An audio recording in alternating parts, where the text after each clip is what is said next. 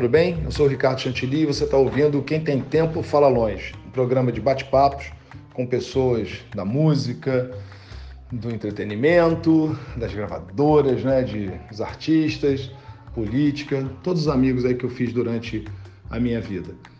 Hoje o papo é com Marcelo Castelo Branco, que hoje é CEO né, da UBC, União Brasileira dos Compositores. O papo foi muito legal, muito bacana e você ouve agora aqui. Mas, enfim, eu acho que a gente que está em, em, funções de, de, liderança circunstancial, porque nós, so, nós não somos o nosso cargo, nós estamos é. exercendo um cargo, mas é circunstancial, amanhã é outra coisa, amanhã você não está exercendo porra nenhuma, você está fazendo outra coisa, entendeu? Aconselhando a você começar a ter os lives 4 horas da tarde. Boa você ideia. vai fugir do. Vai fugir do boa, esse cara. Esse cara é... Você está fugindo do tráfego. O tra... Às 6 horas tem mais live do que qualquer outra coisa. É. Mas eu estou te falando só isso, só para finalizar. Então, que eu acho que a gente tem, tem, tem que ter essa responsabilidade de contribuir para essa reflexão, no mínimo para essa reflexão. Lógico que eu não sou. É, é, a gente tem que ser idealista, mas tem que ser também realista. Mas eu acho que é importante a gente contribuir com isso. Porque a gente vive num mercado de entretenimento que tem um peso econômico tremendo. O entretenimento é um novo turismo. É. Por isso que eu acho que essa briga da, da, da, da, da música com os hotéis, ela, ela não tem. Ela é um contrassenso que a gente deveria estar aliados, porque a música é geradora de receita de turismo através dos festivais, dos eventos, do artista, enfim. A música está presente em todas as formas de entretenimento. Então acho que a gente tem que ter essa responsabilidade de ter essa discussão com todo esse coletivo, que é muito que vai muito além da música, né? O coletivo de entretenimento como um todo.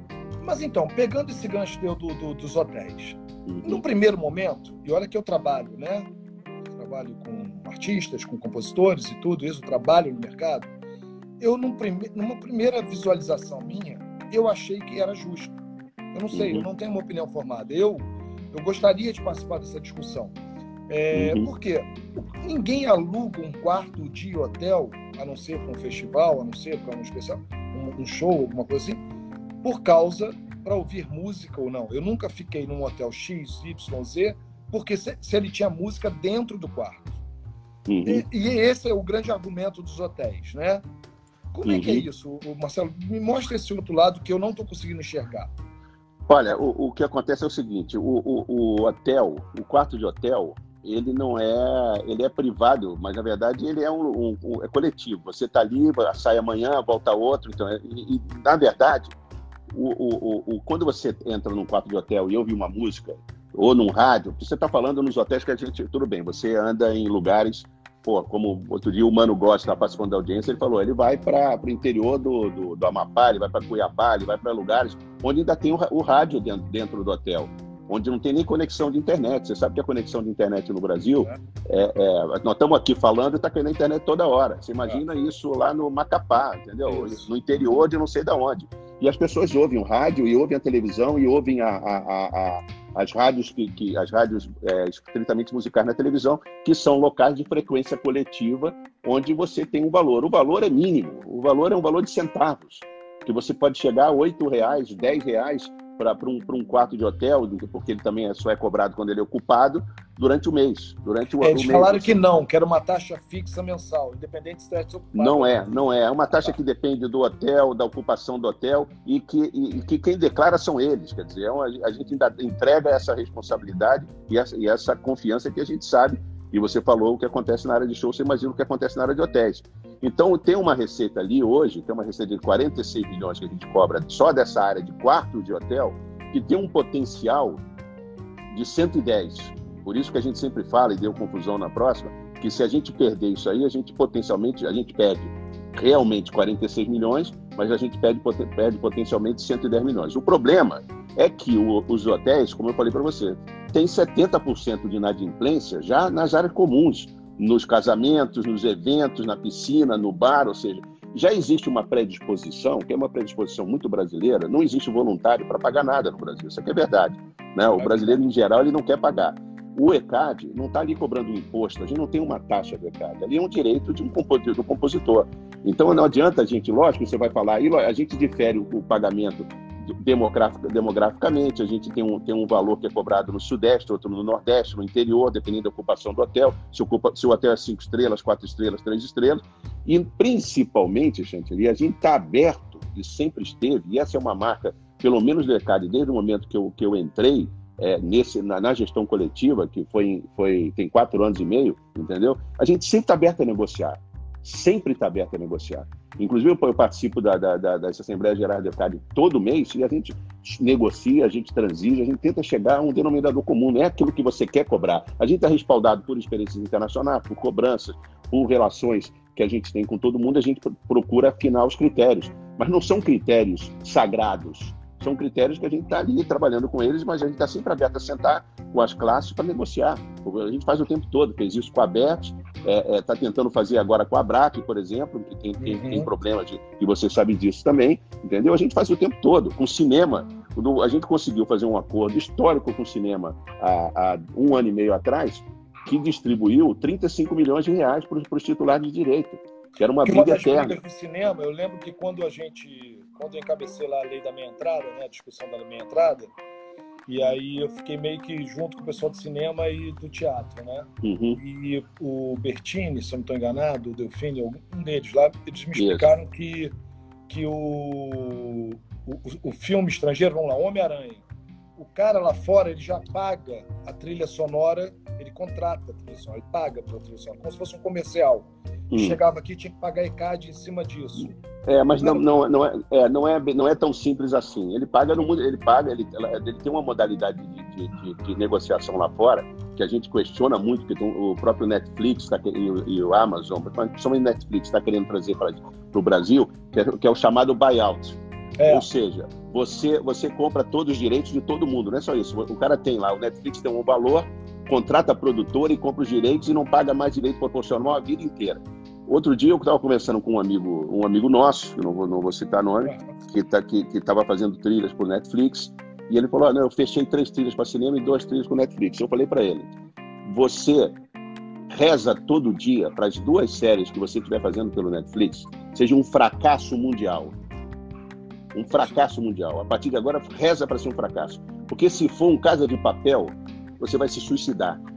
Porque você vai perder milhões. Você, você em função de ganhar um valor X a mais, mínimo a mais agora, para ver o dinheiro na frente, você colocou em risco uma, uma, uma potencial recebimento de milhões durante toda a tua vida e depois para os teus herdeiros durante 70 anos. É verdade.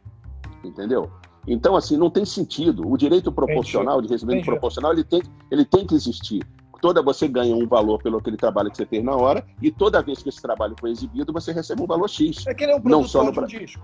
Que nem um é lógico. Ele ganha uma é lógico, entendeu? Você imagina, você imagina mil, 20 mil, 10 mil por uma faixa e depois. Você imagina o cara que produziu Casa de Papel, desculpe, Chantilly, lá na Espanha, que foi uma série produzida para Antena 3, com a televisão local, que foi fracasso na Espanha, que quando entrou no Netflix virou um fenômeno global. Se esse cara fez buyout, esse cara hoje é um cara morto. Porque o dinheiro que ele perdeu, mas são milhões que ele perdeu. Milhões. Então, assim, cada dia você, como por isso que eu estava falando do artista empreendedor e do autor empreendedor, e todos nós hoje temos a obrigação de empreender, porque senão a gente não sai do lugar individualmente, né? não só coletivamente, porque você tem que ter conhecimento disso para não correr um risco de fechar um mau acordo e se arrepender a vida inteira. A gente está aqui é, é, durante anos te demonizar as gravadoras por contratos é, é, que eram assinados, principalmente quando com os artistas jovens e até depois, né? E de repente você está vendo o seguinte: você tem que ter essa consciência. Está cheio de advogado, está cheio de gente capaz no mercado, tem todo um coletivo que aprendeu agora que tem que negociar melhor com todos e, e do outro lado está todo mundo muito mais preparado para ceder também. Porque se não ceder, você vai perder a única coisa que resolve e leva para frente essa indústria, que é o talento. Sem talento, ninguém sai do lugar.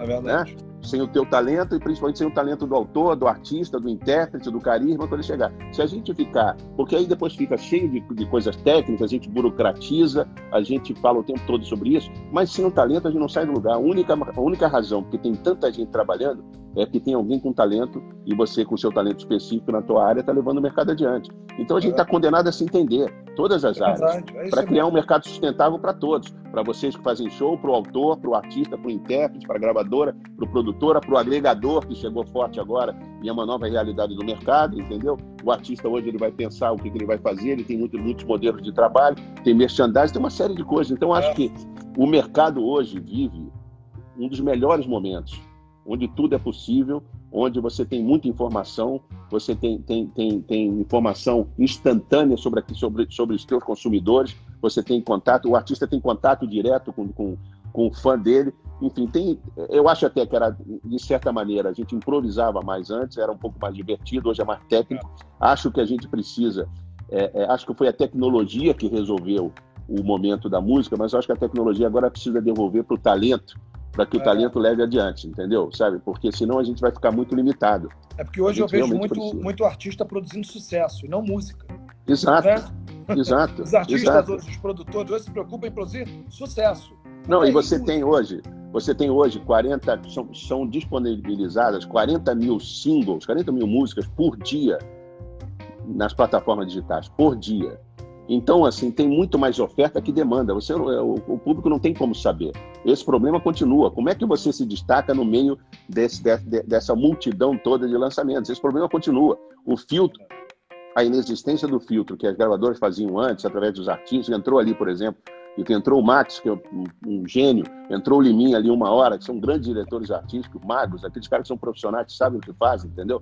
De repente esse filtro desapareceu, mas surgiu muita gente de talento. Eu tô muito, é, eu, eu sou muito positivo em relação a isso. Eu vejo uma quantidade de gente de talento e outra coisa, você, você é, é, é desregionalizou. Hoje o talento está em tudo que é lugar. É fácil você ver. Você tem artistas fantásticos no Recife, você tem fantásticos na Bahia, que sempre foi um, um B, você tem no Rio, São tá Paulo. Mandando, né? Na periferia, a periferia está arrebentando. Você falou do Condizila, do que ele fez aqui no Rio, a mesma coisa, entendeu? Talento tem em tudo que é lugar entendeu? Então, assim, a gente tem talento para isso. Eu acho que a gente só precisa ser um pouco mais corajoso, entendeu?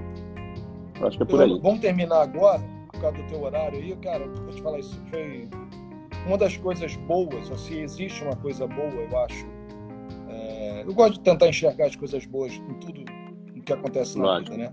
E eu conversando com os amigos, eu falei, gente, pelo menos daqui a um ano, vamos pensar no positivo, daqui a um ano, os, todos os hospitais no Brasil e no mundo vão ter respirador, que era um problema que ninguém tem hoje. É verdade, é verdade. É, o brasileiro, o mundo aprendeu a lavar a mão. Exato. semana passada a gente não lavava a mão. A gente jogava uma é água verdade. na mão. É verdade. A verdade é essa, né? É verdade. É, então tem algumas coisas. Eu acho que um dos pontos é. Olha aqui, a gente está. É, por causa de uma quarentena forçada, nós tivemos um papo desse.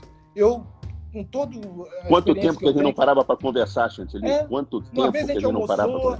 Aquela vez é verdade. a gente almoçou no Leblon, exatamente, eu me lembro. Lembra? É. Quanto tempo? Então, vamos, vamos tirar as coisas boas desse momento, é, entendeu? Eu também, eu, eu também tenho essa esse, visão. Esse contato de pessoas, de amigos, de troca de ideias, eu acho que está fluindo mais, é óbvio que a gente, a gente tem tempo. Eu acho que as prioridades hoje estão sendo outras. E o que você falou, eu acho que toda a cadeia, é, todo o elo, todos os elos dessa cadeia, eles estão repensando o seguinte: não adianta mais eu me dar bem em cima de você. Não, não. Não adianta não. você se dar bem em cima de mim, porque isso não vai para frente. Não vai, não. Né? Isso é muito limitado.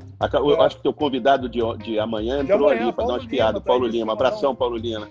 Paulo Lima amanhã eu vou te assistir aqui, viu, Paulo? Vou ficar assistindo você aqui. É, amanhã vai ser uma outra aula aqui com o Paulo. E sábado, Marcelo, Marcelo Braga. Pô, esse também vou assistir, pô. Agora você está é. me deixando. Domingo... Eu tenho tanta coisa para fazer, vou ter que parar para te assistir. Tá vendo? Olha que, que legal, cara. Eu consegui uma coisa que eu nunca pensei na vida. Eu consegui construir um conteúdo é, totalmente relevante. E de, cara, a entrevista com o Eduardo Paes, acho que você viu um pedaço, né? Eu vi, eu vi. Cara, comecei sobre todos os problemas, assim. Tipo, Não, e você fez assim. todas as perguntas incômodas para ele e ele respondeu todas, entendeu? E sabe por quê? Ele chegou para mim e falou assim, cara, pergunta tudo. Eu Lógico. quero responder tudo. Antes ele falou, eu falei, ah, não, se você quiser ele falou, pergunta do Cabral. Eu, sério? Ele é isso mesmo. E, cara, olha que legal, olha a oportunidade que a gente está tendo para trocar. Eu com você, a gente é amigo há 20 anos, 20 e poucos anos e tal e a gente trans, que essa conversa não fosse só no nosso almoço. Eu vou é verdade. Essa é conversa é agora, e eu e tô gravando, tô lançando tudo em podcast, não tô ganhando nada, tô botando tudo em podcast, então para quê? Maravilha. Para as pessoas ficarem ouvindo, para as pessoas, né? Porque eu acho que isso hoje a gente fez aqui uma aula. Cara, te agradeço de 30 anos, 25 anos de amizade, de aulas que você me dá. Todo mundo aqui, você é, você é unanimidade né? Eu digo que você e o Zé Forte são unanimidade no mercado, são ídolos. E, cara, obrigado, irmão. Um beijo virtual, um abraço. Obrigado para você também. Obrigado para você. que eu bebi pouco na tua festa, tinha que beber. Vou beber mais agora. Faremos outras, faremos outras, faremos outras. Ó, Chantilly, te agradeço muito essa, essa oportunidade por estar com você. Sempre foi um prazer, esse, esse sorriso aí, sempre foi sempre foi bom estar com você. Você é aquela pessoa que sempre, sempre foi, foi muito, muito solar, entendeu? Dentro do mercado, tem capacidade, teus sócios, as pessoas com quem você trabalha também falam muito de você, entendeu? Quero mandar um abraço para todo mundo que entrou ali, vários amigos que entraram ali, generosos, que estão mandando mensagem. É. Depois vou dar uma olhadinha e a gente se encontra nas próximas. Estou à disposição. Depois, depois a gente vai fazer esse encontro é, presencial aí, vamos beber nós dois. E mais Beleza. gente aí, que, tem, que a gente tem um grupo maravilhoso que a gente sabe juntar. Fechado, galera. Você tá agora, bom? Vou, vou, incluir você no grupo Jobi, oficialmente. Maravilha, pode colocar lá. Pode galera, colocar lá. Então, Paulo Lima, aqui no Quem Tem Tempo Fala Longe. Paulo Lima, presidente da Gravadora Universal. Vamos estar tá aqui batendo esse papo que tá demais, tá bom demais. Obrigado, Marcelo. Um beijo. Maravilha. Boa noite para todo mundo, para todos vocês. Se cuida aí, irmãozão. Obrigado, obrigado. obrigado. Hoje o programa foi uma aula. Uma aula de vida, de música, né? De da indústria fonográfica. Marcelo Castelo Branco, esse cara realmente, quem conhece, ama esse cara. Ele é um cara diferente, diferenciado, como as pessoas falam, né? Foi um grande prazer hoje ter o Marcelo Castelo Branco. E aí a gente tem um monte de programa aí. Escolhe um e pode ouvir mais um. Espero que vocês estejam gostando. Valeu, um abraço, tchau.